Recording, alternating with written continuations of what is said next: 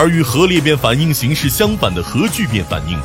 不仅能够提供更大的能量，而且不会产生高端核废料，污染要比核裂变小得多。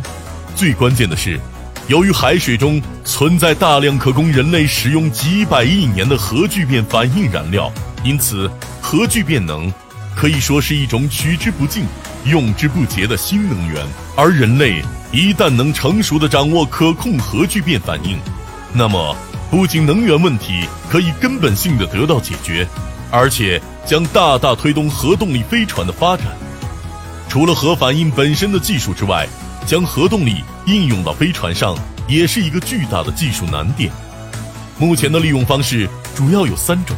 第一种是利用喷气的方式，将推进剂注入核反应堆，核反应堆产生的大量热能使推进剂急速膨胀，然后从发动机尾部高速喷出，进而产生强大推力。这种方式相对比较容易实现，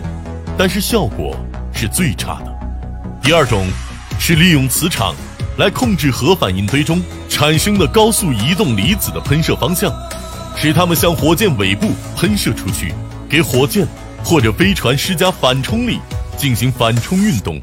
这种方式不需要携带任何介质，就可以获得非常大的推动力，而且推力和持续性都十足强大。第三种方式，则是比较激进的核爆炸方式。